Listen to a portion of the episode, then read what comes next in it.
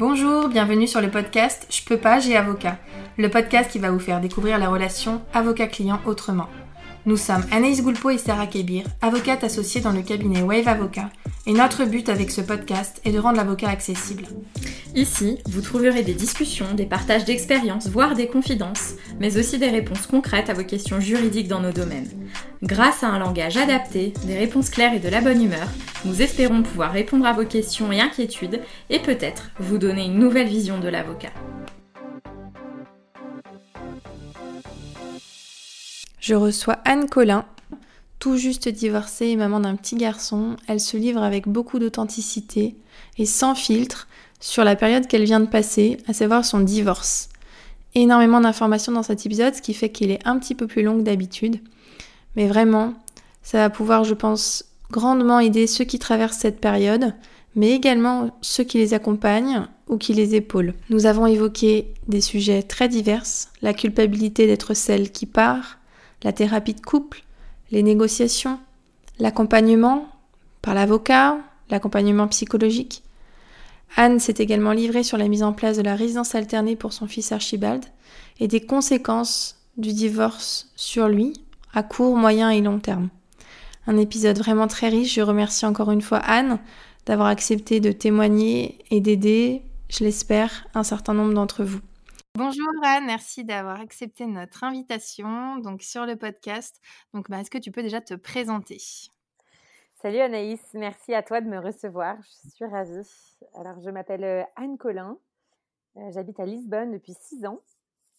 J'ai 33 ans et euh, je suis toute fraîchement divorcée. et j'ai un petit garçon de 4 ans qui s'appelle Archibald. Très bien. Et du coup, donc voilà, tu viens ici pour un peu t'exprimer sur le divorce, répondre à mes questions. Déjà, je t'en remercie parce que je sais que c'est un sujet qui n'est pas forcément facile hein, non plus, qui est très personnel. Donc voilà, merci beaucoup. Je pense que ça va en aider plusieurs. donc toi, si on peut revenir un peu sur déjà la, la, base de cette séparation, tu es séparée depuis combien de temps à peu près avec ton ex-mari Oui, ça c'est.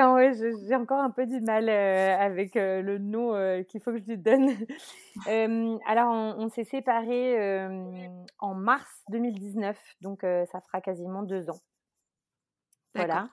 Et je vis un bouleversement interne qui m'aura conduite à cette séparation depuis, on dira, juillet 2018, mai 2018. Voilà.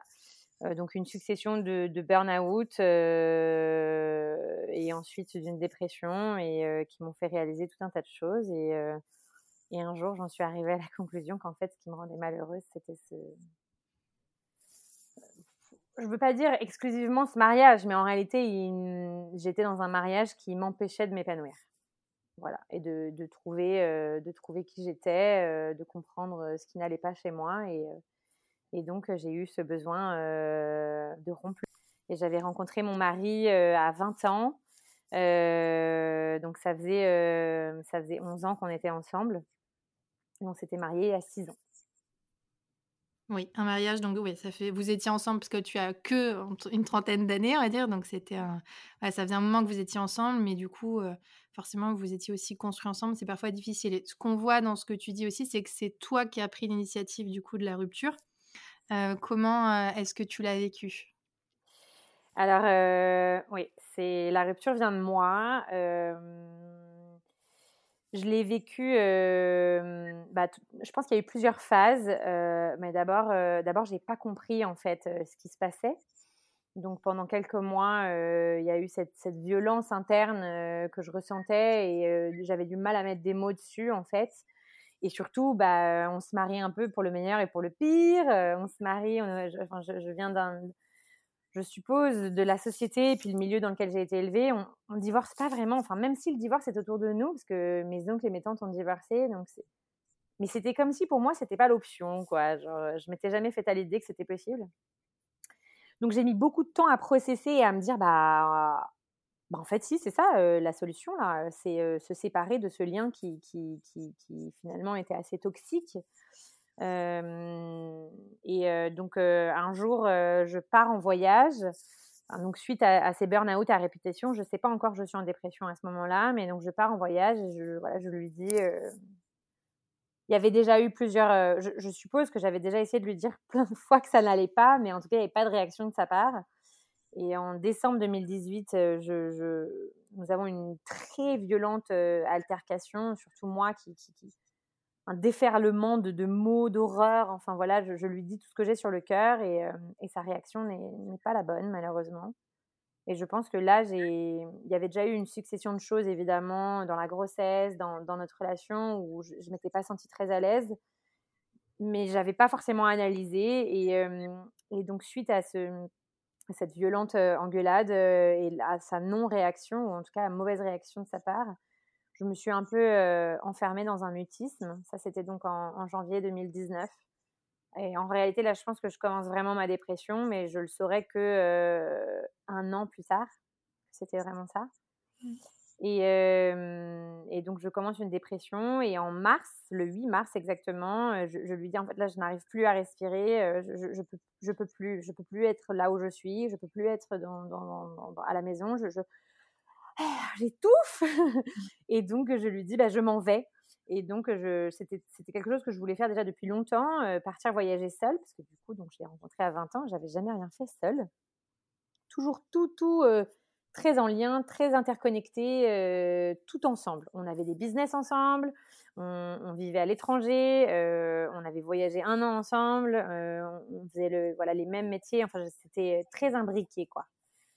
Et donc, je lui dis, je n'arrive plus à respirer, et je pars, je pars le 8 mars 2019 dans un, dans un genre de petit voyage initiatique, euh, encore une fois. Et je reviens de ce voyage avec, euh, avec la conviction d'avoir trouvé la réponse et je, lui dis, euh, voilà, c'est terminé.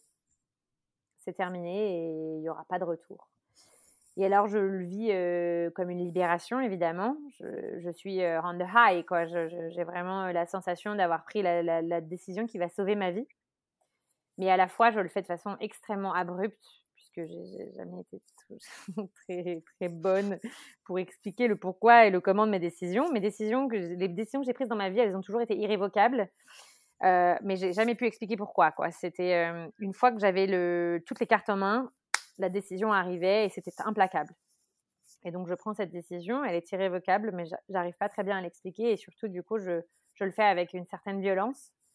Euh, puisque finalement on aura assez peu de conversations sur le pourquoi du comment, notre couple et la tristesse. Enfin voilà, c'est, je lui dis c'est fini et tu pars. Et donc après cette phase de grande libération, donc ça a duré environ quatre mois. donc c'est lui qui est parti, il a accepté de partir à ce moment-là. Ouais, je pense qu'il, ouais, il accepte. Il se bat pas. Mmh. Alors il dit qu'il va se battre. Aussi, parce qu'il pouvait dire, bah, si tu veux partir, ça arrive, hein, parfois, souvent dans les... Ah, celui qui prend la décision, bah, on dit... l'autre dit, bah, tu veux partir, ok, bah, c'est toi qui t'en vas. Enfin, voilà, moi, je reste là. Donc c'est vrai qu'il y a cette posture-là aussi parfois. Bah alors, et, il le dit pendant 24 heures, mais il se trouve après que je, je, suis dans, dans une maison qui, qui, nous appartient techniquement à tous les deux sur le papier, mais qu'en réalité moi et, mes parents euh, avons, euh, avons, investi les, fonds dedans. Donc, à ce moment-là, je suis dans une posture extrêmement égotique et violente qui fait que je suis chez moi. Mmh. Et tu n'es pas chez toi. Et en fait, je pense que euh, tout ça remonte voilà, à, des blessures de notre couple où j'avais toujours la sensation. Enfin, J'étais quand même relativement le moteur. Je pense que ça, voilà, c'était très clair, mais du coup, j'avais la sensation que sans, sans mon énergie, les choses avançaient pas. Et en fait, là, on arrivait au bout de, ce projet qu'on devait monter ensemble. Donc, on était censé monter un restaurant ensemble et on avait acheté une maison dans laquelle il y avait déjà un restaurant et on avait tout transformé. Et, et moi, la vision était hyper claire. il fallait que le, ce soit comme si on recevait les gens comme à la maison. Et donc, du coup, euh, on avait une open kitchen avec une grande table d'hôtes. Enfin, voilà, on était sur le point d'ouvrir ce restaurant et je, je fous tout en l'air, très clairement, en fait. Je, dis, non, en fait, ça n'arrivera pas. Et c'était un peu comme si, en fait, tout était arrivé trop tard. C'était trop tard. Le, lien était brisé et il n'y avait pas de retour possible. Et, euh, mes souffrances étaient telles que, euh, que je comprenais bien que c'était pas lui qui m'aiderait à les guérir, en fait. Alors, non pas que je pense que l'autre doit, doit nous guérir, attention, hein, mais je, suppose que la relation dans laquelle on, se trouve et qui, et qui fait écho à de la justesse, c'est évidemment quelqu'un qui, qui vous aide à, à, penser vos blessures.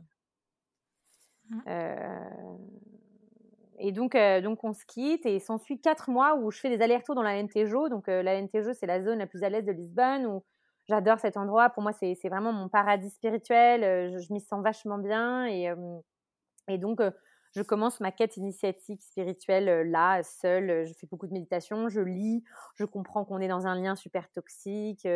je comprends toutes les blessures d'enfance que j'ai. Enfin voilà, il y a tout qui remonte. Pendant quatre mois, je, commence ce chemin spirituel. Euh, donc c'est des montagnes russes évidemment. Et, euh, et voilà. Et je, rentre à Lisbonne euh, le, je rentre à Lisbonne le 25 juillet. Et, là, en fait, je rencontre quelqu'un qui, va vraiment bouleverser ma vie. Et, donc voilà. Et, là, je rentre dans une culpabilité abominable. Donc c'est là, tu dirais que c'est là qu'a commencé ta culpabilité? Tu t'es senti coupable à ce moment-là ou tu l'as déjà ressenti quand même au moment peut-être qu'au moment où tu l'as, tu as pris la décision, tu étais tellement sûre de toi d'une certaine manière et ça t'a plus libérée, donc la culpabilité est arrivée après de ce Après, ouais. Alors je sais pas si elle est arrivée elle a dû arriver plutôt vers, vers, vers, septembre quand je lui annonce que donc j'ai rencontré quelqu'un et que c'est très sérieux. Et euh, parce qu'avant ça, je suis toujours on the high, c'est-à-dire que je, suis toujours en pleine libération, je, découvre énormément de choses sur moi, je, respire, je, suis, j'ai la sensation de, voilà d'être complètement à ma place là où il faut et d'avoir pris la meilleure décision de ma vie. Mais j'ai conscience que ça a été fait de façon extrêmement violente. Et en parallèle de tout ça, on commence, on commence une, une thérapie de couple. Mmh il se trouve qu'aujourd'hui, cette thérapeute est devenue ma thérapeute perso et euh, elle, aussi, elle a, elle a, carrément changé ma vie. Donc, je me dis que tout ça a un sens. et c'est cette, thérapie, cette thérapie que vous avez fait, c'était dans quel but pour toi? Parce que finalement, vous l'avez fait après ta prise de décision. C'était pour organiser. Alors, c'est lui qui me demande. Alors, je ne sais pas s'il a été conseillé. Je crois qu'il a été conseillé. Euh, je pense qu'il a été conseillé. Euh, voilà. Et donc, l'idée, c'était de, de, rester ouvert. Donc, soit, enfin, on fait cette thérapie, voilà, je te le demande, si ce n'est pour se remettre ensemble, au moins pour que les choses se passent bien dans la séparation. Et bon, bah alors moi, en fait, elles ont continué à, elles ont continué à m'ouvrir, mais elles m'ont fait tomber dans un abîme parce que là, j'ai compris tout ce qu'il avait fait ou pas fait et qui avait été extrêmement destructeur pour moi. Encore une fois, toute cette conversation n'a pas pour objet de rejeter 100% la faute sur, sur mon mari. C'est la faute de personne. C'est la faute de deux personnes qui se rencontrent jeunes, qui grandissent et qui se font terriblement de mal au lieu de se faire du bien. Et, je me rends compte, voilà, maintenant avec le recul et tout le travail que j'ai fait psychologique et mmh, de recherche, d'apaisement, que bah, on a fait ce qu'on a pu avec ce qu'on avait comme information et comme, comme capacité. Mais, mais voilà, je, porte la culpabilité de la femme qui est partie, la méchante, hein, le, mmh. bourreau, la, la, la traîtresse. Et lui, lui, évidemment, se met en posture de victime. Il est abandonné par sa femme, qui le quitte comme un malpropre du jour au lendemain, sans explication. Et, je, comprends tout à fait ce jeu, mais qui est encore complètement de la triangulation. On est dans le bourreau victime-sauveur. Et, et donc, par cette thérapie de couple, en lieu et place de, de, nous apaiser, oh, elle ouvre des brèches de souffrance et donc on l'arrête. Oui, c'est ça que je me demandais, c'est qu'au final, parce que parfois on dit euh, aux personnes, bah, allez voir quelqu'un pour peut-être dire certaines choses qui ont besoin d'être dites, euh, mais là j'ai l'impression qu'au final ça a plus, enfin, ça vous a quand même aidé de. Bien sûr. En fait, de toutes les façons, il faut comprendre que quand on est dans cette recherche de la vérité comme je suis et de l'apaisement et, euh, euh, et, voilà, je, suis en, quête depuis toujours et euh, je, suis en train d'atteindre, je suppose, un peu, pas, la fin de ma quête parce que ce sera une quête à vie, mais l'apaisement. J'atteins l'apaisement en, ce moment. quand on démarre ce genre de, processus, et donc moi, il avait démarré bah, il y a quelques années hein, par, plein de, choses qui s'étaient passées. Euh, il y a moins 10-15 ans, quoi. Et, euh, mais quand on, démarre ce genre de choses, il faut comprendre que la souffrance, elle est là. mais parce que la souffrance, elle fait partie de la vie, en fait. Et elle, elle, représente la vulnérabilité, les, les, les, émotions, et, et, elles sont là. Et c'est parce que, justement, on ne veut surtout pas les voir qu'elles nous font du mal. Et donc, donc là, je suis dans la recherche de, de, le faire comprendre que si je pars, il a sa part de responsabilité. Là, c'était trop tôt.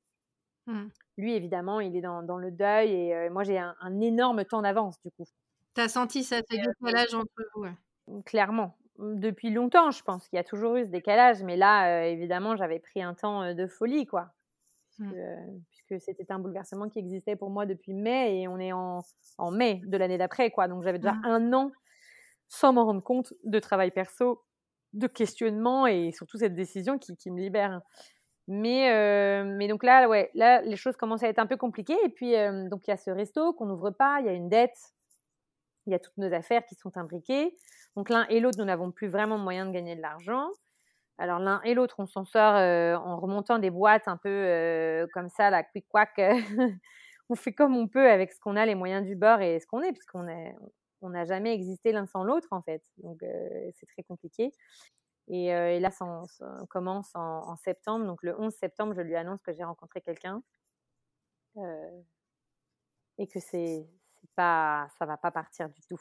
Ça, c'est très important. Cette relation est très importante et, voilà. Et donc évidemment, lui vit ça euh, comme une agression ultime. Quoi. Non seulement elle se casse, mais en plus elle rencontre quelqu'un d'autre.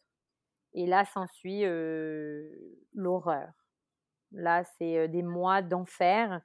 Et du coup, moi qui étais en mode libération, délivrée, libérée, folie, je me fais tatouer une grande plume ça y est, je marche sur les chemins de ma liberté. Euh, là, je commence euh, genre une, grosse, ouais, je suis en plein cœur de ma dépression en fait.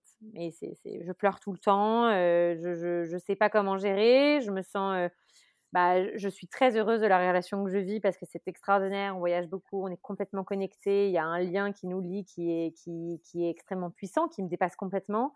Et en même temps, euh, je vois bien que euh, bah, mon mari souffre. Euh, mon père pète complètement un câble, mon mari pète complètement un câble. Moi, je suis au milieu de tout ça, on ne me parle pas. Et, et s'ensuit des espèces de négociations qui n'ont ni queue ni tête.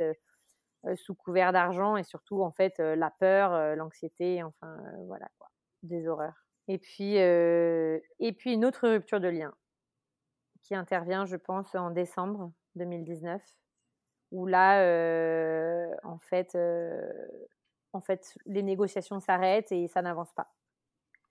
Et je prends une avocate à peu près dans cette date-là. Parce que là, jusque-là, tu n'étais pas accompagnée encore. Non. Non. Non, parce qu'en fait, moi, euh, je suis complètement débile et je pense qu'on va trouver un accord. Et je vis dans ce monde de business, mais on aura fini par trouver un accord, donc j'avais raison. En fait, pour moi, c'est très clair. Euh, le fait qu'on ait des business ensemble et qu'il est propriétaire euh, à 50% de quelque chose qu'il n'a pas payé, jamais il va aller me voler de l'argent, quoi. Jamais il va me demander de l'argent. Donc, ce qui s'ensuit, parce que pourtant il le fait, et on rentre dans des conversations qui sont extrêmement désagréables et très moches, mais moi, j'ai cette posture, je sais que c'est pas possible et que le fait que je l'ai quitté n'a pas de lien avec le fait que euh, on a ces trucs et que donc en fait on va trouver un accord parce qu'il ne pourra plus jamais se regarder dans un miroir s'il est ce qu'il est en train de devenir. Mmh. Et en réalité, tout ça se joue sous une, sous un, enfin voilà, dans une pièce de théâtre qui implique euh, mes parents, ses parents, lui, euh, qui donc annonce à mes parents que que, que je, je, me fais sauter par des mecs. Enfin, c'est l'enfer, franchement. Euh, ça, ça, devient sordide, quoi. On rentre dans une période extrêmement sordide. Et donc, mmh moi, je vis ce, ce bonheur incalculable avec cette personne et ce, ce, cette violence inouïe de rupture du lien qui, qui, ne fait que partir dans les abîmes. Et, euh, et, je commence à comprendre tout un tas de choses aussi sur euh, donc, mes blessures, hein, d'abandon, de rejet, enfin voilà, les blessures de l'âme. Et donc, donc voilà, je, je patauge complet et je prends une avocate en me disant, ça y est, ça commence. Mais en réalité, la situation est très compliquée. Nous avons donc un immeuble au Portugal, un divorce sous la loi française au Portugal avec notre fils au Portugal et, euh, les sociétés au Portugal. Et donc, ce sont trois trucs qu'il faut arriver à gérer plus ou moins en même temps pour se décharger. Parce que sinon, en plus, on est marié sous le, sous le régime euh, extrêmement compliqué de euh, la séparation réduite aux acquets. Ah oui. Qui n'est pas du tout un régime intelligent. Je ne sais pas pourquoi j'ai fait ça, c'était complètement absurde. Et donc, qui ne me protège pas du tout ce régime. Et donc, donc voilà. Donc, s'ensuit une longue période très violente, mais je commence quand même cette, cette relation avec l'avocat. Mais c'est étonnant parce que, alors, on, l'a pas dit, mais tu étais avant ta première vie, entre guillemets, tu étais quand même aussi une cancer. Donc, enfin, voilà, tu étais dans ce monde-là et finalement, ça m'interpelle que ce soit, tu te sois dit, ben, on va le faire. À l'amiable. à l'amiable égale sans avocat. Ouais, ouais. En Alors fait, en fait, c'est pas, c'est pas antinomique. C'est-à-dire qu'on peut faire de l'amiable avec l'avocat. Mais c'est vrai que voilà, c'est intéressant pour moi d'entendre ce type de témoignage parce que c'est ce que je dis souvent, c'est que les gens viennent et je leur dis mais enfin, mais pourquoi vous n'êtes pas venu avant? Parce qu'en fait, mais il y en a beaucoup qui ont cette image de l'avocat très euh, guerrier, surtout euh, avocat du divorce et euh, la déclaration de guerre. Donc c'est souvent ce que je dis aussi, c'est que c'est pas parce qu'on va avoir un avocat qu'on déclare la guerre à l'autre, c'est juste qu'on a besoin aussi de connaître. Là d'ailleurs, c'est ce que tu dis, tu avais une situation finalement juridique complexe et qui peut-être, même si vous aviez trouvé un accord, potentiellement, euh, cet accord-là n'aurait pas pu être appliqué en l'état. Tu absolument, absolument. Ça a été, très, problématique. Mais en réalité, donc je ne sais pas ce qui se passe vraiment dans ma tête à ce moment-là. Euh, et pourtant, je me dis, euh, bon, toutes ces années de droit n'ont pas servi à rien. Ça se trouve, c'était ça, en fait. Tu as fait toutes ces années de droit pour aller à ton divorce.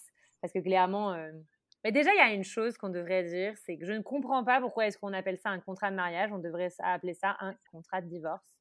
Je, je, je... En fait, je suis rentrée dans le mariage. Euh, je voulais surtout me séparer du lien familial qui était trop intense pour moi, que je n'arrivais pas du tout à gérer. Et donc, du coup, je me suis mariée en me disant, bah, je rentre dans les cases. Euh, de toute façon, comme ça, c'est très bien. Évidemment, tout ça, c'est quelque chose que je l'ai compris bien après. Hein, mais je rentre dans les cases et bah, comme ça, ils voient bien que je suis normale je suis mariée, donc euh, c'est bon. Il n'y a pas d'inquiétude à avoir, je suis mariée, donc voilà. Mais en fait, je, plane complet parce que je suis dans la bienveillance, mais c'est aussi parce que c'est mon, enfin, je veux dire, c'est, comme un peu mon meilleur pote, quoi. En fait, on se connaît depuis que j'ai 20 ans, on a traversé des, tellement de choses ensemble que je, ne me dis pas une seconde que si on divorce, bah d'abord je me dis pas qu'on va divorcer, donc ça me paraît complètement inconcevable, et ensuite je me dis pas que si on divorce, ça va se passer mal. Mmh. Parce que je me dis, il va comprendre que si je me casse, c'est parce que j'ai besoin, en fait, j'ai besoin de liberté. Mmh. J'ai toujours eu besoin de liberté. En fait, c'est ça que je cherche depuis le début de ma vie, la liberté. et euh, mais donc voilà, donc non, je, plane complètement. Et puis, je suis euh, super stressée et je suis en pleine culpabilité. Et surtout, j'ai peur de perdre mon fils à ce moment-là parce que euh, donc j'entends régulièrement dire à mon mari que je suis folle, que je suis folle. Moi-même, je pense que j'ai des problèmes peut-être psychologiques, parce que depuis toujours, voilà, on me dit que je suis trop, que c'est trop compliqué, que je suis trop sensible, que ça va trop vite. Voilà, enfin, je découvre des choses sur moi extrêmement intenses, violentes, mais qui m'expliquent plein de choses et tout. Et donc, du coup, j'ai très peur. J'ai très peur qu'on me dise, bah ouais, elle est vraiment cinglée, celle-là, et puis elle est incapable de se gérer, donc je vois pas comment est-ce qu'elle pourrait gérer son enfant. Donc là, je, commence à rentrer dans une panique que je vais perdre la garde de mon fils. Mais c'est une panique, genre. Euh, mmh. Et c'est ça qui t'empêche aussi de prendre conseil. Tu te dis, je vais me blinder, euh, enfin, je vais rien faire qui puisse le contrarier, quoi. Exactement. Et je rentre dans cette phase où je me dis, je l'ai tellement fait souffrir déjà là que je vais euh, ne plus rien faire pour le contrarier. Et, on y arrivera. C'est-à-dire, il va comprendre qu'à un moment donné, il faut qu'il lâche et que machin. Bon, c'était une grosse erreur, évidemment. La première chose à faire, c'est de prendre un avocat. règle numéro un, allez voir un avocat. Voilà, règle numéro un, allez voir un avocat. Et ça ne veut pas dire le premier. Hein. Mmh. Parce qu'on avait vu des avocats avec mon père. Enfin, je veux dire, j'ai appelé plusieurs personnes et tout. Mais il y avait encore là, il y avait beaucoup la présence de mes parents. Bah, justement, ça m'intéresse que tu en parles aussi beaucoup.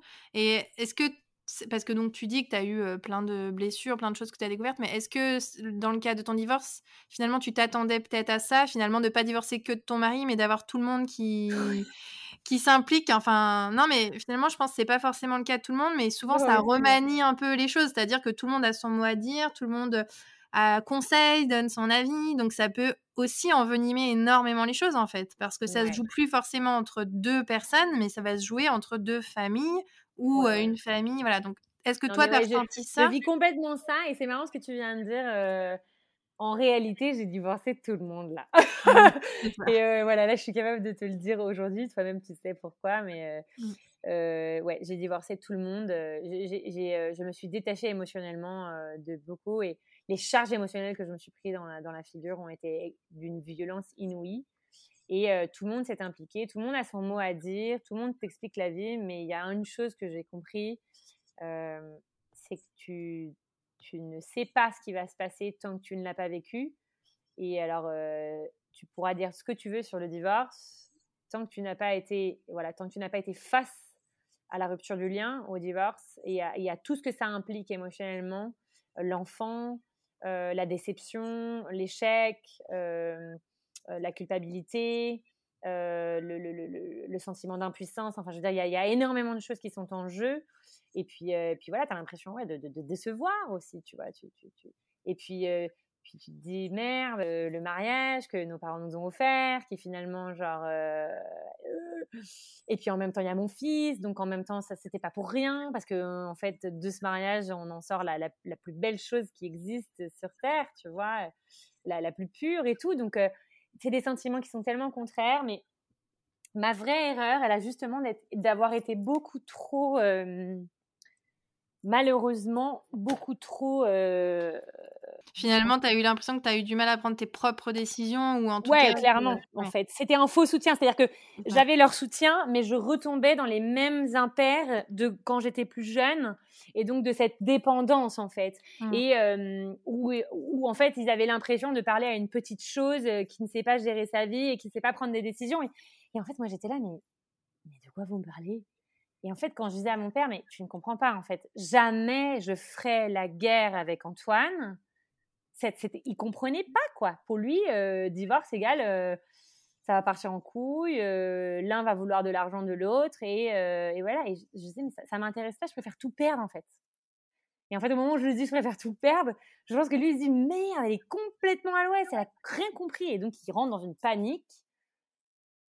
Et en fait, je les ai laissés faire la guerre entre eux et moi je suis complètement sortie. En fait, je me suis sortie complètement. Et puis j'avais donc cette, relation qui, était en parallèle. Donc en fait, moi, je, vivais un, une, telle, osmose, un tel bonheur que bah, j'ai pris la, poudre d'escampette avec plaisir, quoi.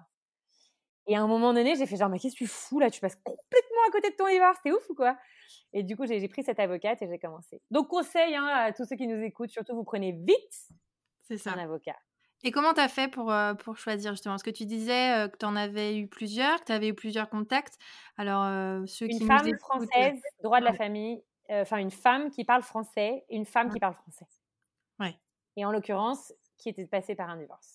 Oui, je crois que ça, c'était important pour toi. On en a un peu discuté en off aussi. je pense que le fait qu'elle ait déjà vécu un divorce, c'est intéressant que tu dises ça parce que c'est pas. Enfin, voilà. bah ouais, c'est ce que tu me disais toi en réponse. Moi, je n'ai jamais vécu de divorce. c'est ça. Donc, bah, non, en fait, enfin, je veux dire, je lui aurais pas dit genre non, désolé, je te prends pas si elle n'avait pas mmh. été divorcée, mais je sais pas, j'ai eu comme je sais pas, j'ai eu comme senti un feeling quoi. ouais, direct en fait. Et elle m'a accueillie dans ce bureau et ça n'a pas toujours été facile. Hein. Et puis c'est une relation qui donc là dure maintenant depuis euh, euh, depuis donc euh, novembre 2019. Donc tu vois, on est en janvier 2021. C'est long, c'est très très long. Portugal, Covid, les décisions qui ont mis du temps à arriver et tout. Donc donc très très compliqué. Et mais mais je sais pas, il y a eu comme je me suis dit en fait cette femme, elle comprend la souffrance que j'ai. Donc, euh, on y va. C'est parti. Mais je crois que peut-être tu l'as associé au fait qu'elle est déjà divorcée et peut-être que c'était le cas hein, pour toi. Et je pense qu'effectivement, le plus important à, dire et le message à faire passer, c'est qu'il faut se sentir euh, bien. Voilà. Parce qu'il y a certaines personnes qui vont aller voir euh, des gens qu'on leur a recommandés ou qui vont prendre comme ça en se disant bah de toute façon voilà c'est un avocat mais c'est quand même important surtout dans des situations comme ça où c'est des deuils hein, pour moi. Mais je dis toujours à mes clients qui divorcent, c'est comme ah un deuil. donc c'est quand même que ce soit d'ailleurs celui qui part ou celui qui reste ou si c'est même d'un commun accord. Hein, pour, enfin pour moi ça revient au même. Donc c'est vrai que c'est important de trouver quelqu'un où tu te sens bien, écouté et en sécurité. je pense qu'il y a cette notion aussi accompagné, en sécurité, sans être dans un lien. voilà, hein, où on confie, enfin, où on est complètement à la portée de l'autre et on lui laisse tout ouais, faire. Ouais. Et d'ailleurs, c'est marrant parce que donc là, ma psy que j'ai, euh, moi j'ai été beaucoup suivie par des psys, des psychiatres, euh, bref, tout un tas de, trucs, euh, de trucs, de, médecine holistique ou non, mais Et, et, là, ma psy, je ressens la même chose. C'est vraiment genre, j'ai trouvé ma psy. Et là, c'est comme j'avais trouvé mon avocat. Et, elle, elle, était un peu, je dis pas qu'elle a toujours été hyper carrée, hein, elle était parfois même super brouillon et tout. Tu sentais que le truc l'a dépassé parce qu'en plus, je lui mettais pas qu'un divorce. Je lui mmh. mettais du commercial, de l'immobilier. Enfin, c'était assez violent, quoi. Quand mmh. bien même, in fine, on a trouvé l'accord, l'accord que je pensais bien qu'on trouverait évidemment, mais, mais si ça partait en vrille, le dossier, s'il allait véritablement devant les juges, devant toutes ces juridictions, c'était d'une violence et d'une complexité qui dépassait tout le monde. Mmh. Et bref, je commence ça et en fait, donc on est en janvier, ça avance, mais je vais de plus en plus mal et et puis voilà, et puis coronavirus arrive, et puis c'est la merde, et là tout ferme, et puis donc en fait là je, je, je, je, je vrille complètement, et là donc je comprends que je fais une dépression en plein dans le coronavirus. Et euh, on s'échange presque pas un mot avec Antoine. Enfin, il n'y a plus de, il y a plus vraiment de communication là pour le coup. Je crois qu'on s'est tellement fait du mal euh, dans la fin de l'année que que voilà, et je commence à monter mon dossier. Et là, je commence à monter un dossier un peu vénère. Enfin voilà, je, mets toutes les pièces de mon côté pour prouver quand même que donc c'est bien moi qui ai payé ce, ce endroit, que ceci, que cela et tout. Et puis euh, et puis voilà. Donc je monte quand même un assez gros dossier. Et là, elle me dit cool.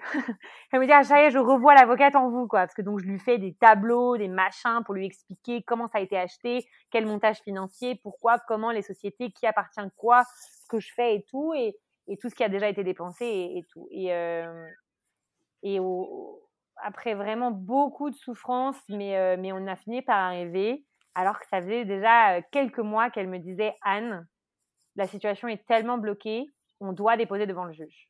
Et en fait, que j'avais pas compris, et ça c'est le deuxième conseil que je donne, surtout déposer direct votre direct, de, direct devant le juge, parce que vous allez gagner du temps, parce que même si ça part pas en vrille, si ça, si ça part pas devant une cour, en réalité, en fait, l'accord se trouve à ce moment-là. Au moment où il y a euh, cette date du divorce, euh, euh, on a trouvé l'accord et elle me l'avait dit. Et elle me l'avait dit, mais je, n'entendais pas. C'est-à-dire que pour moi, qui disait aller devant le juge, disait je fais du mal à mon mari et ça va partir en vrille et, donc non. Et donc je me plaçais évidemment là dans ce rôle de la victime où je voulais absolument pas qu'il soit le bourreau. Quoi. Mmh. Et on finit par déposer le, le dossier ça, ça a été aussi une, genre une libération. C'était en juin, je m'en souviendrai toute ma vie, 14 juin.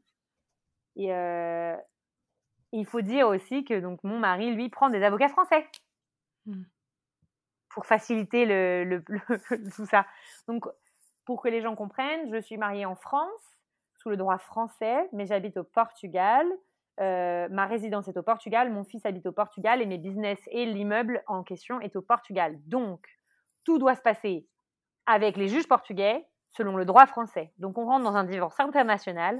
Et là, en fait, je commence à vriller de ça parce que je me dis, oh là là la vache. Et en réalité, c'était pas tout à fait vrai parce qu'en fait, il y a beaucoup de choses euh, qui finalement sont régies par le droit portugais, notamment par exemple tout ce qui euh, tout ce qui a trait de l'enfant.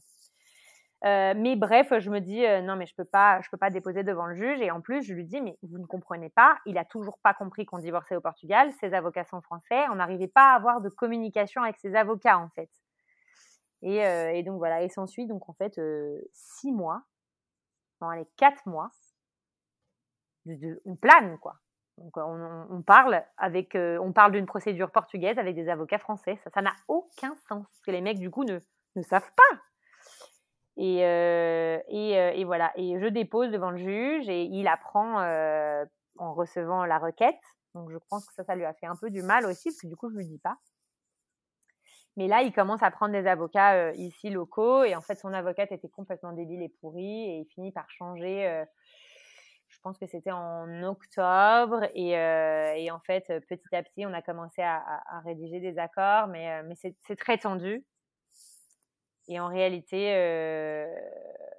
donc moi, je, vis ce bouleversement interne et je comprends, j'avance, j'avance, j'avance, j'avance, j'avance. Et en fait, je comprends que mon ego me tient énormément. Et au moment où je lâche mon ego, parce que donc moi, j'avais dans le projet d'ouvrir ce restaurant toute seule et de prouver à la terre entière que je pouvais quitter mon mari chef et ouvrir quand même ce resto et faire un gros fuck et vous dire bah, de toute façon je devais y arriver, j'en suis sûre. Mais en réalité, euh, c'était que l'ego qui parlait et donc je m'accrochais à ce restaurant euh, comme à la dernière euh, planche de, du radeau quoi. parce que c'était aussi très difficile pour moi de laisser partir ce projet que j'avais mené de front. Euh, alors oui, avec lui bien sûr, mais, mais j'avais la sensation voilà, de ne pas être allé au bout d'un projet et ça ne me ressemblait pas. Et donc ça, moi, ça me violentait horriblement. Mais en novembre, en fait, je prends la décision de, de tout lâcher et de vendre. Et à partir de ce moment-là, j'ai commencé à rédiger des accords. En fait, je comprends que là, ça libère, qu'on est vraiment dans la négociation. Et la négociation, c'est pas de gagner, la négociation, c'est euh, de permettre euh, aux deux parties euh, qui s'opposent de trouver un accord dans lequel ils se sentent bien. Et en fait, c'était ce que je voulais faire depuis le début. Et, en réalité, je ne sais pas s'il avait compris que je voulais ouvrir ce resto, mais le fait que je voulais garder les meubles, ça le mettait mal à l'aise et il avait bien raison. Oui, je pense je pense que c'est important de le dire que quand on a une que ça passe par une médiation, une négociation par les avocats ou autre, en fait, ce qu'il faut, c'est trouver le point d'équilibre où chacun est capable de lâcher la partie, en fait, peut-être qui n'est pas essentielle et après, c'est de trouver, en fait, le point d'équilibre entre les deux. Donc c'est vrai que parfois, c'est difficile, voilà, parce qu'il y a de la de l'émotion derrière. C'est-à-dire que pourquoi lui, il voulait potentiellement que tu gardes pas cet immeuble? Sûrement aussi pour des par rapport à ses émotions, hein, enfin par ah bah, rapport bien sûr, bien sûr, bien sûr. Il avait ses blessures, euh, c'était impossible. Il pouvait, il pouvait pas me laisser gagner, il pouvait pas me laisser montrer aux yeux du monde que euh, bah, que je pouvais y arriver sans lui. Et, euh, et puis, enfin voilà, il le vivait comme une injustice, comme une trahison que j'ouvre ce projet aussi tout seul. Ou enfin non, mais c'était pas sain et c'était pas, c'était pas mmh. juste en fait. Et c'est, bah il faut avoir beaucoup d'empathie. Mmh. Euh, ce que j'ai. Euh, mais parfois, c'est difficile aussi d'avoir beaucoup d'empathie parce qu'on s'oublie. Mmh. Donc, euh, donc, ça a été tout l'enjeu de cette année et demie qui vient de passer, de s'écouler. Je ressors de là extraordinaire. C'est marrant de te parler aujourd'hui. Et enfin, voilà, je suis dans un état d'apaisement assez incroyable. Mais j'ai surtout, voilà, il y a, y, a, y a, des échelons qui se sont passés. Il y a des, j'ai lâché quand, quand vraiment j'ai dit non, mais cette maison, en fait, il faut que je la vende. Et en réalité aussi, ça faisait donc euh, la petite euh, aussi, cette maison qu'il appelle maison familiale, mais dans laquelle nous n'avons jamais vécu. Nous l'avons achetée en décembre 2018. Et donc, je, je, pète un câble euh, un mois après. Hein, et on mmh. démarre quand même des travaux. Hein, donc, c'est complètement absurde. Mais donc, on, on, se lance dans des travaux qui vont se passer horriblement mal et on investit des sommes très importantes dans l'ouverture de ce resto. Là, il y a beaucoup de vanité, il y a beaucoup d'ego qui parle aussi. Hein. J'avais envie de me poser. En fait, j'avais envie qu'on construise un foyer.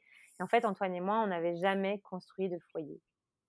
On n'avait jamais construit un home. Ensemble, on vivait, mais on vivait dans des, dans des hangars, dans des taudis, dans des squats, dans des, dans des, enfin, on vivait toujours perpétuellement entouré de gens entouré de, problèmes, de, de, on, on, se posait jamais, on n'a jamais eu euh, un nid, on n'a jamais construit notre nid en fait. Mmh. Euh, et, donc cette maison, on, termine les travaux et je le quitte et en fait on, doit emménager le 5 mars et je me casse le 8 mars. Donc euh, on, passe peut-être une nuit ou deux parce qu'en plus il n'y avait même pas de chauffage donc même pas et je m'en vais. Et ensuite, quand, quand, quand je reviens, je lui dis, bah non, tu pars. Et donc, je commence un peu à vivre dans cette maison. Lui vit dans un autre endroit où on était un peu avant, mais qui est un peu insalubre, enfin compliqué un hangar.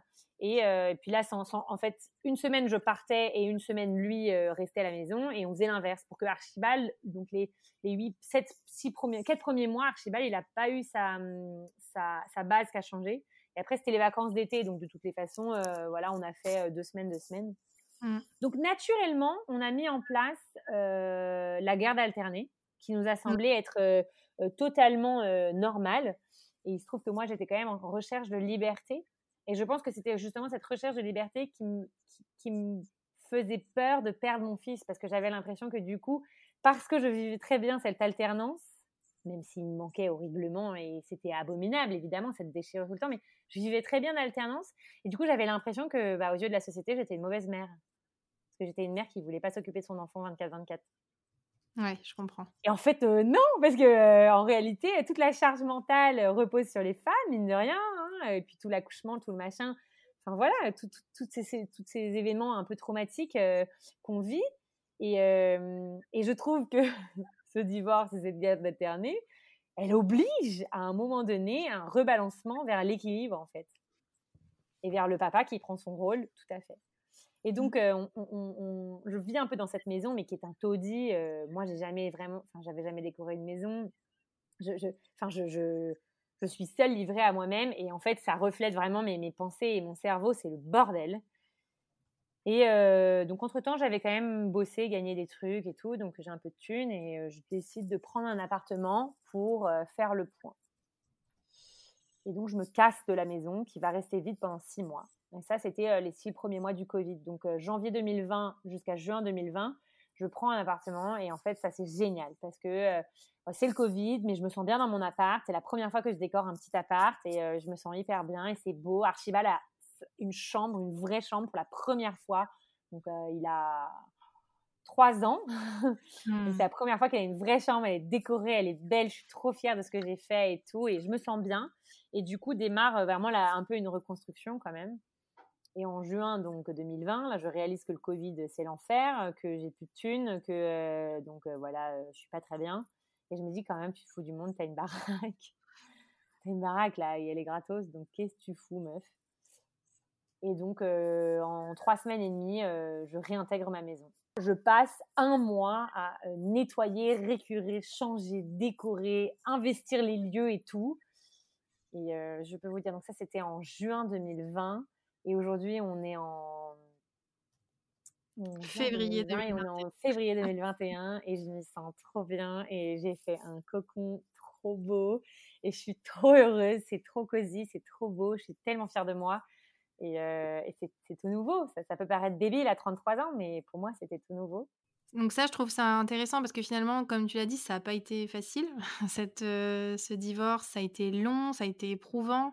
Je sais que tu m'avais aussi parlé de beaucoup de frustration. Enfin voilà, ça a été quelque chose de compliqué.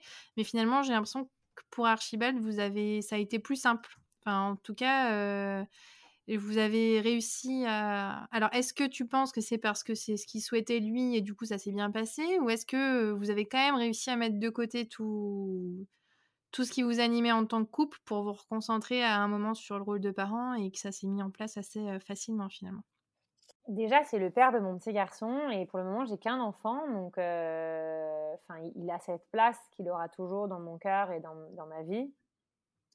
le, lien, le lien qui nous lie à Archibald. Archibald aussi est une personne assez extraordinaire.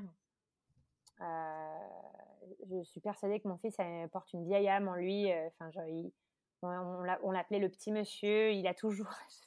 C'est comme s'il était déjà adulte en fait.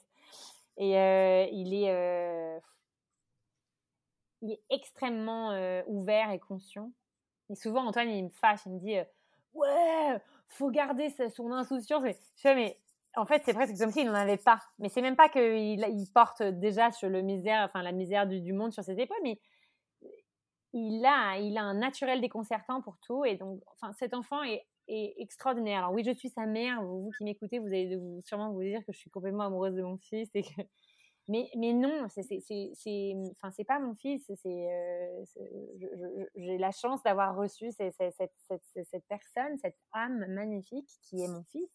Je suis sa maman mais euh, je, n'ai aucun lien de dépendance avec mon enfant. La preuve en est, c'est que euh, une semaine sur deux, il n'est pas avec moi, j'en meurs pas. Parfois, je le parle pas pendant une semaine parce qu'il m'appelle pas. Et très et tout de suite, donc même quand il avait euh, deux ans et demi, on a créé ce lien. Ça s'est fait tout à fait naturellement. Je sais pas comment te dire, c'était une évidence pour nous et je pense que c'est aussi pour ça que j'avais la sensation et la, mmh. conviction que les choses se passeraient bien parce qu'on était tellement en bienveillance pour notre enfant. Il n'y a jamais eu euh, justement de, de, de, de, volonté de se le voler et euh, de genre, euh, tu vois, jamais quoi. Et donc c'était bizarre que j'ai peur de ça d'ailleurs. Non, je pense que c'était vraiment voilà l'image en tant que femme libre qui correspond pas tellement à la société, il hein, faut quand même le dire. On est un mmh. peu des sorcières.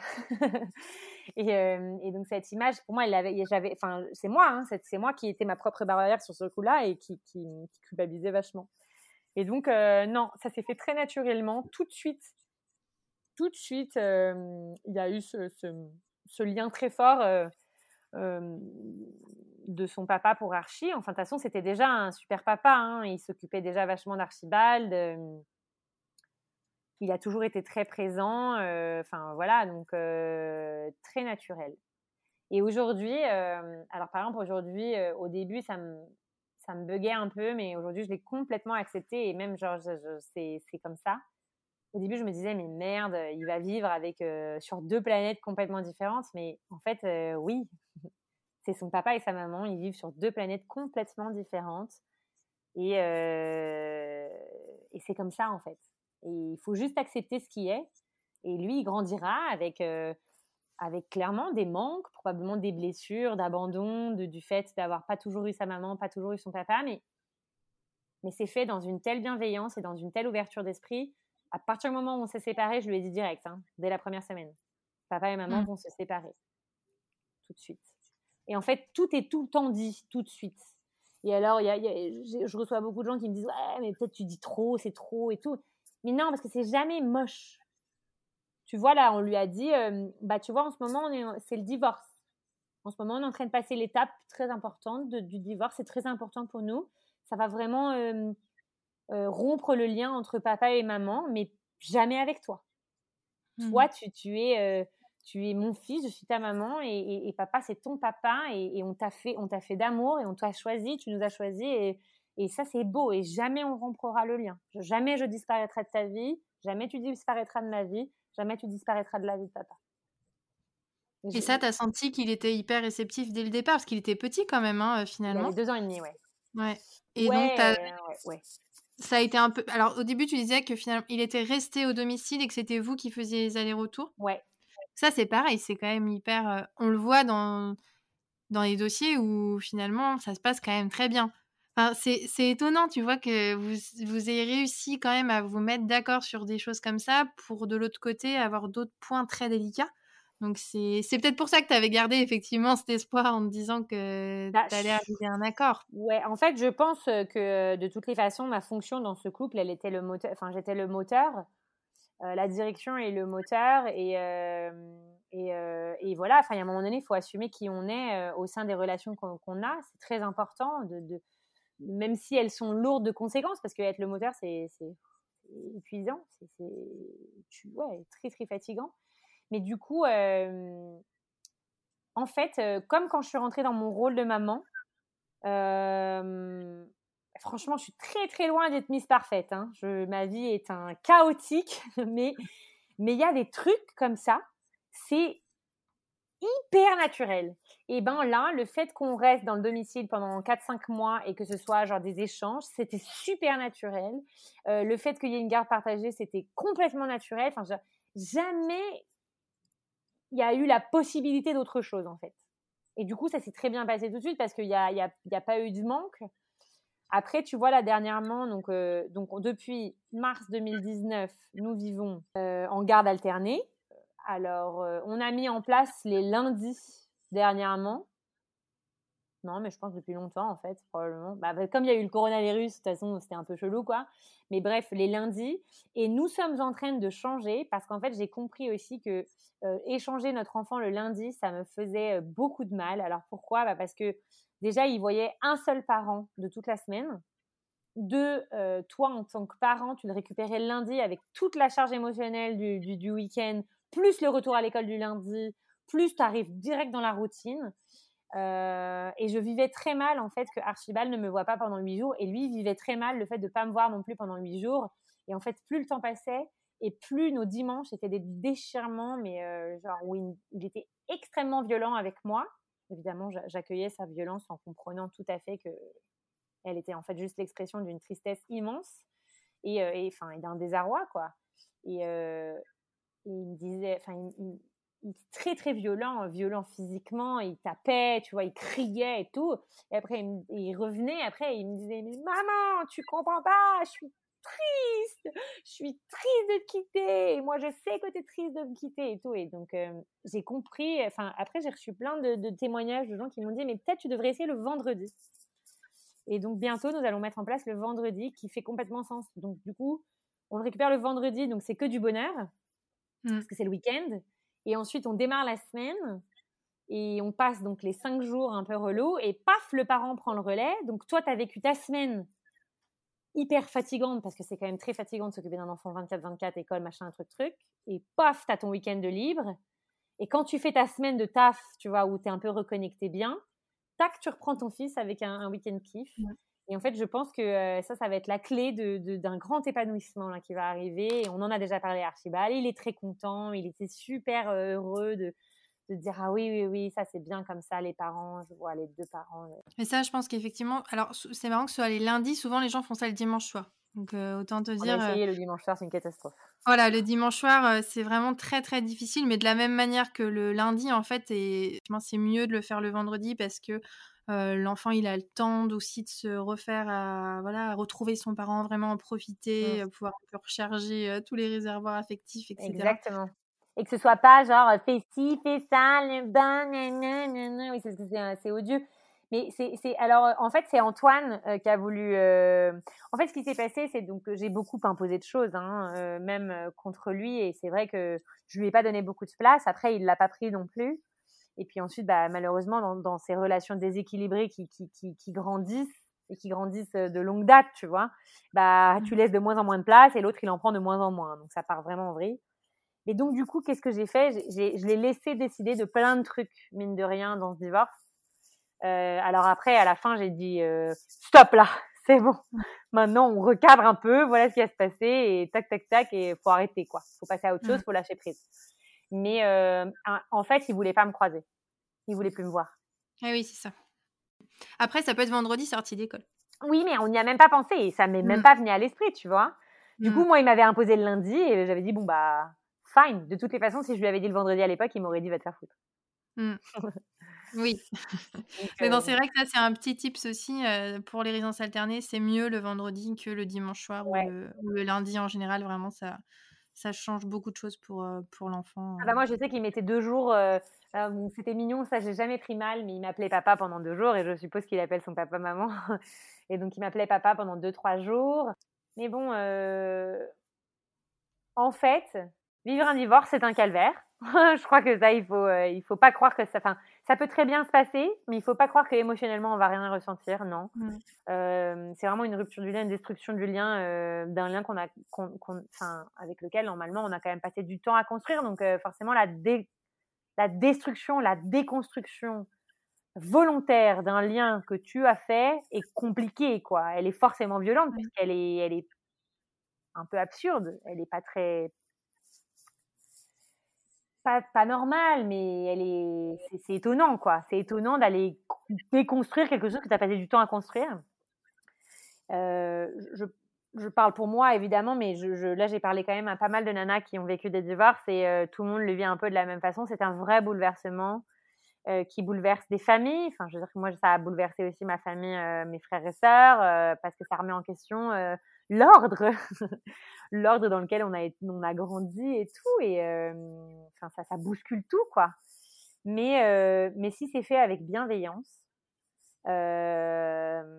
toujours en gardant en fait à l'esprit la bienveillance et, l'envie de, d'apaiser et de, se faire grandir de l'un et de l'autre. Hein. Quand bien même il y en a un, et c'est toujours celui qui part a priori qui va porter quand même beaucoup plus que celui qui reste, celui qui subit. Euh, quand bien même il y en a un qui lâche ou qui est plus mature, je dirais, sur les prises de décision. Euh, mmh. si, si, la bienveillance est là, alors euh, il peut que y avoir une fin positive. Oui. Et puis c'est bien aussi de, de, se dire que ok, on se sépare, c'est le moment où voilà, on n'a plus envie d'être ensemble, où on ne peut plus être ensemble. Mais notamment pour les enfants, ça reste la personne qu'on a choisie, la personne avec laquelle on a fait un enfant. Et donc, on... et après, il y a l'avenir, quoi. c'est vrai que souvent. Oui, parce que mon, mes parents, ils voyaient la rupture du lien comme la rupture du lien, le divorce, mais ils comprenaient pas qu'en fait, bah, le lien, il allait jamais vraiment être rompu, quoi. C'est-à-dire que la relation de parents, on allait devoir quand même mener notre enfant. Alors moi, je crois beaucoup que on est là pour. Enfin, je, je, crois beaucoup que on, on, nos enfants ne nous appartiennent pas, qu'on est là pour les guider dans leur chemin à eux et, euh, et voilà pour, pour, pour, les épauler, pour les soutenir, euh, pour leur donner les armes, pour qu'ensuite ils puissent, euh, bah, franchement, affronter la vie. Hein, parce que faut quand même un peu de, mmh. un peu de, peut en avoir quoi, parce que c'est quand même pas facile. Mmh. Et, euh, et, donc, euh, donc voilà, donc on restera de toutes les façons les parents de ce petit garçon en fait. Mmh. Mais ça, c'est vrai que parfois, avec les émotions, le... Enfin, tout ce qu'on ressent, la rancœur, euh, voilà, hein, euh, ça peut vite passer. Enfin, on, a du mal parfois à se remettre. Enfin, moi, je le vois vis-à-vis de mes clients qui peuvent avoir des difficultés parfois à passer outre, ou d'un coup, l'autre devient, euh, par exemple, incompétent, ou un coup, l'autre n'est plus capable de tenir son rôle parental. Et ça, c'est important aussi de, dire qu'on peut distinguer les deux et que, voilà, il faut essayer, au maximum de préserver les enfants de ça, puisque d'ailleurs, toi, finalement, il était petit, ça se passe bien, il est bien dans ses baskets. En tout cas, il a l'air, et puis toi, c'est ce que tu me dis, hein, qu'il va très bien. Si vous, enfin, si les parents vont bien, en tout cas, sont d'équerre avec leur position et, se sentent bien et d'attaque, l'enfant il suit. Bah alors, moi je pense que c'est beaucoup moins dramatique de l'avoir fait à cet âge-là que de le faire quand ils ont 11-12 ans. Alors évidemment, je, ne conseille à personne de rester dans un mariage dans lequel ils s'épanouissent pas, hein, attention. Hein.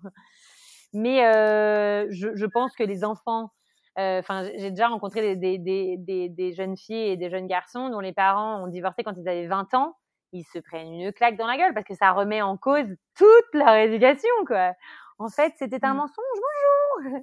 Donc moi, j'ai préféré effectivement euh, ne plus vivre dans ce mensonge que, que surtout que je mmh. l'avais créé par le biais des réseaux sociaux, de nos activités. On était euh, public ici à Lisbonne, donc enfin c'était je vivais dans un faux self qui était, euh, c'était trop compliqué de continuer. Donc, euh, à partir du moment où on commence à être super honnête, ça veut, encore une fois, ça veut pas dire être. Euh, j'ai pas dévoilé mon intimité à mon enfant.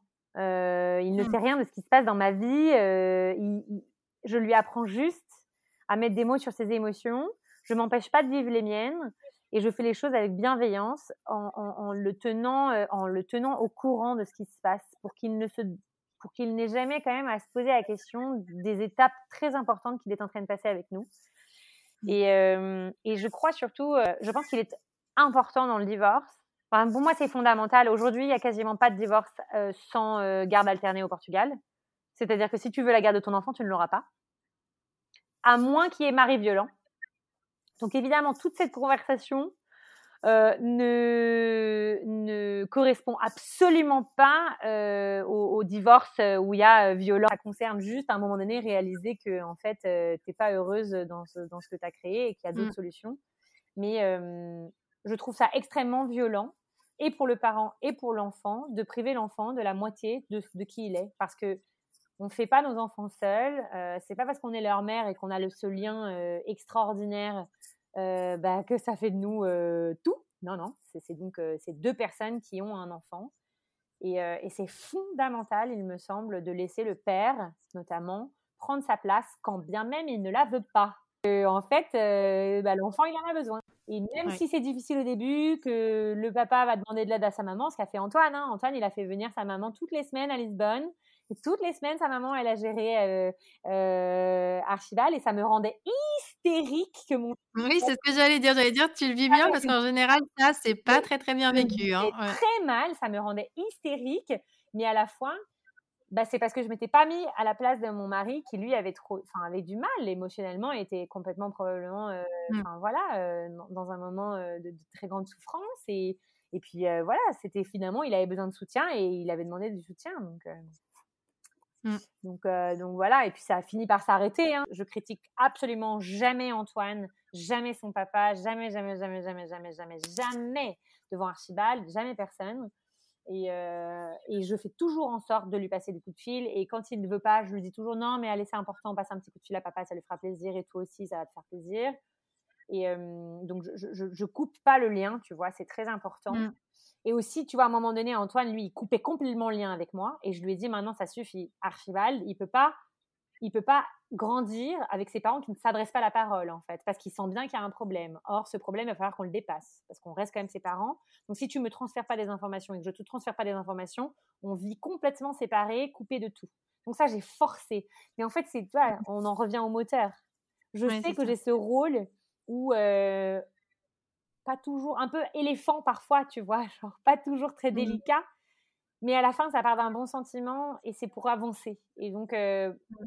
Maintenant, j'ai appris à atténuer la, façon dont je dis les choses, à laisser plus de temps à l'autre euh, de comprendre tout ça. Et je finis quand même toujours par euh, mener à bien l'idée de, positive et de bienveillance que j'ai. Et au début, quand je disais ça, la bienveillance, Antoine, il me disait mais va te faire foutre avec ce mot super galvaudé là, ça veut rien dire, tu sais pas ce que ça veut dire. Et ça l'exaspérait en fait. Ça l'exaspérait que je puisse garder mon calme parce que j'avais jamais gardé mon calme avant.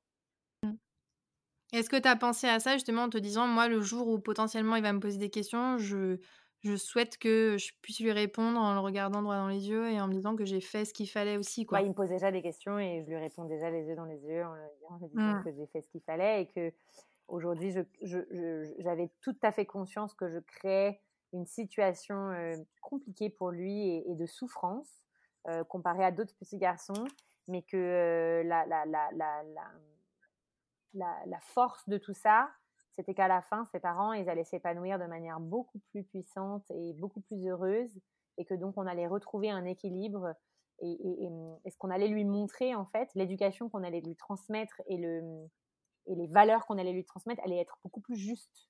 Et est-ce que tu as des peurs par rapport à ça? Parce que bon, là, vous venez de vous séparer. Je sais que toi, tu as, en as parlé tout à l'heure, hein, tu as rencontré quelqu'un, enfin, en tout cas, tu, as eu une relation euh, la question, c'est après, quand l'un ou l'autre fait sa vie aussi, il faut intégrer d'autres personnes. Est-ce que, voilà, tu y as déjà pensé par rapport à Archibald? Comment ça va se passer? ben, Bah ouais, donc du coup, alors, cette relation, elle est terminée. Ça, ça, a été très douloureux pour moi parce que ça a vraiment compté.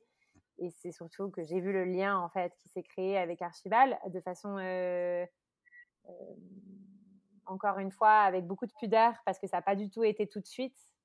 Euh, j'ai présenté officiellement euh, l'amoureux euh, plus d'un an après la rencontre, quoi. Alors, il le croisait, tu vois, mais jamais de façon, mmh.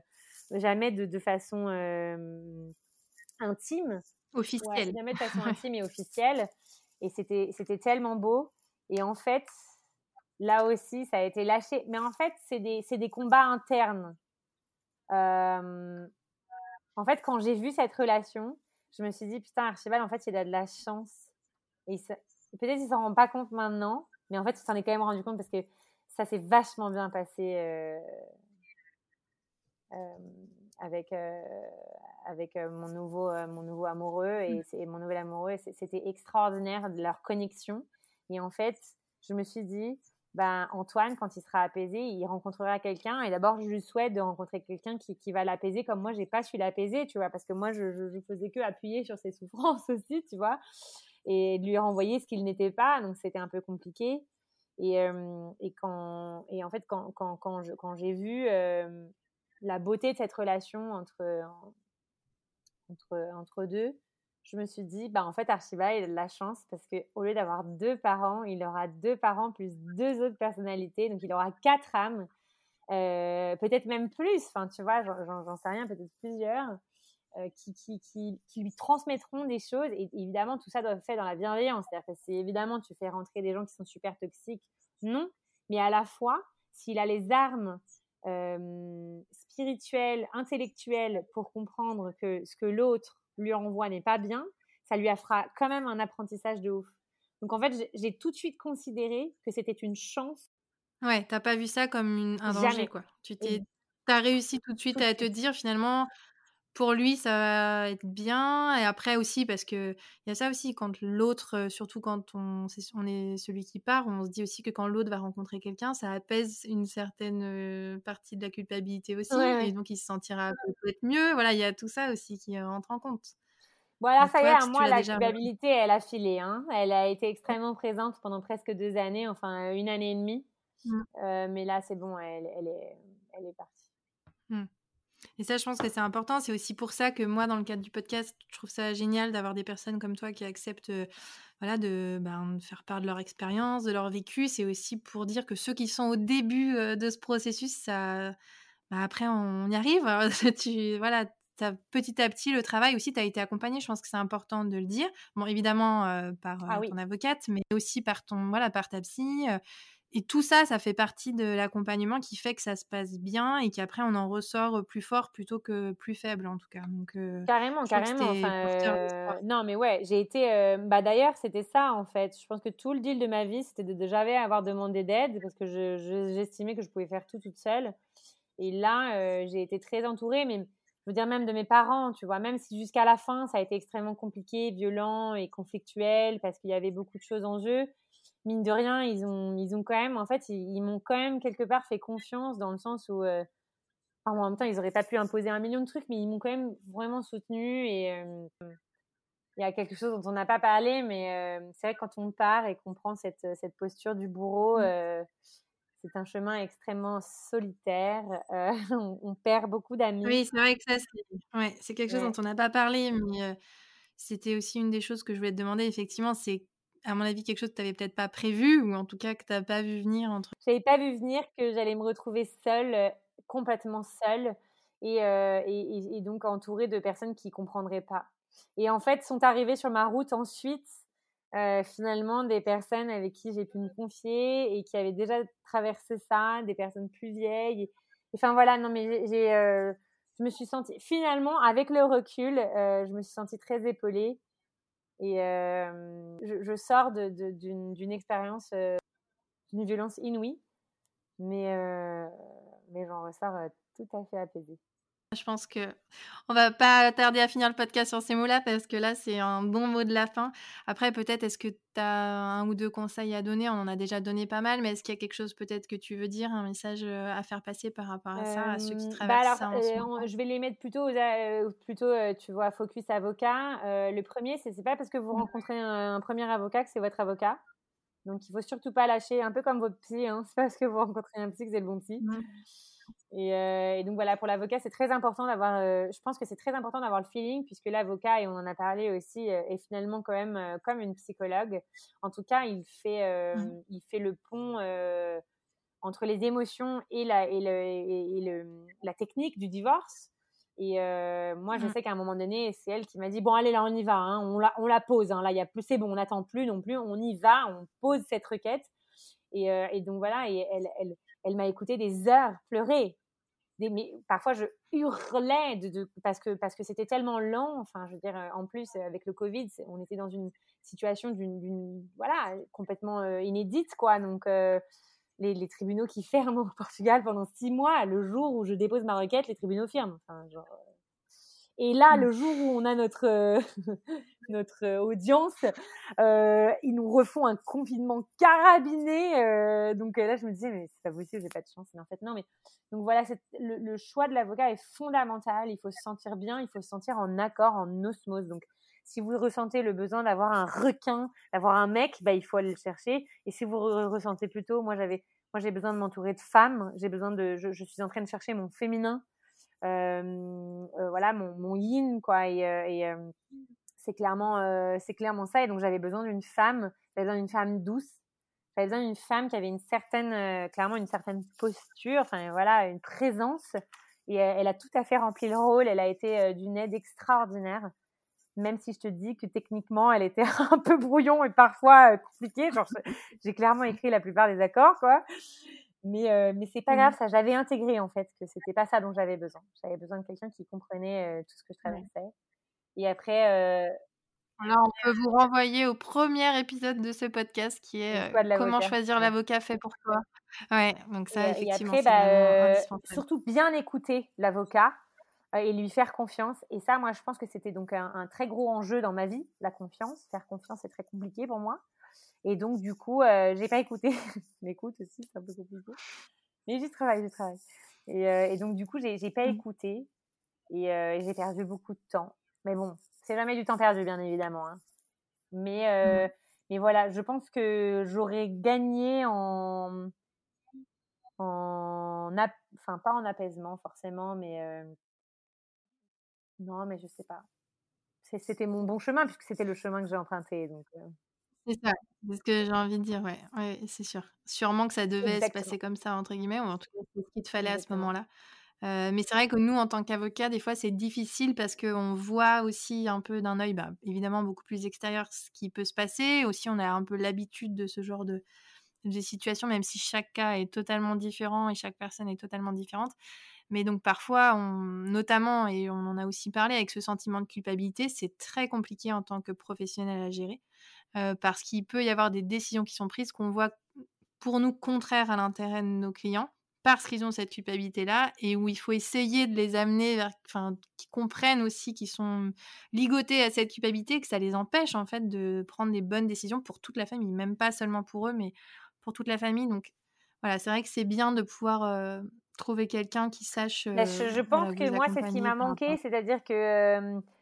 Bon après, elle avait du fil à retordre. Enfin, je veux dire, je voilà, je me laisse pas mmh facilement faire. et puis je vivais pas mal de bouleversements. Enfin, je, voilà, il y avait, il y avait beaucoup de choses qui se passaient, mmh. donc je j'étais pas à tête reposée, quoi. J'étais pas que focus sur mon divorce, en fait. J'étais mmh. aussi, voilà, cette rencontre amoureuse que j'ai faite, elle a, elle a, bouleversé ma vie et, et du coup, bah, j'étais, j'étais genre dans cette espèce de putain, c'est quoi le truc le plus important et qu'est-ce qu'il faut gérer en premier? Et du coup, bah, en fait, mon divorce me paraissait tellement secondaire à ce moment-là que et alors que c'était une mmh. erreur parce qu'en réalité euh, c'était le pas vers la délivrance et du coup vers euh, vers l'après et donc euh, mais donc je, je, pense que je, je, me suis pas sentie assez en tout cas j'ai pas reçu l'information de façon assez frontale qu'il fallait avancer. Bon, bah écoute, en tout cas, un grand, grand merci pour ta participation au podcast. voilà, je suis sûre que ça va vraiment beaucoup aider. Et donc, je suis vraiment ravie, ravie de t'avoir eu. Donc, oui, merci. Et puis, voilà, je te souhaite. Merci d'avoir suivi ce podcast. Pour nous soutenir, n'hésitez pas à nous laisser une note et un commentaire sur les plateformes de podcast. Vous pouvez également nous retrouver sur les réseaux sociaux Facebook, Instagram, LinkedIn et YouTube. N'hésitez pas également à nous laisser vos commentaires et avis. Nous vous laissons tous les liens sur les notes du podcast. À bientôt.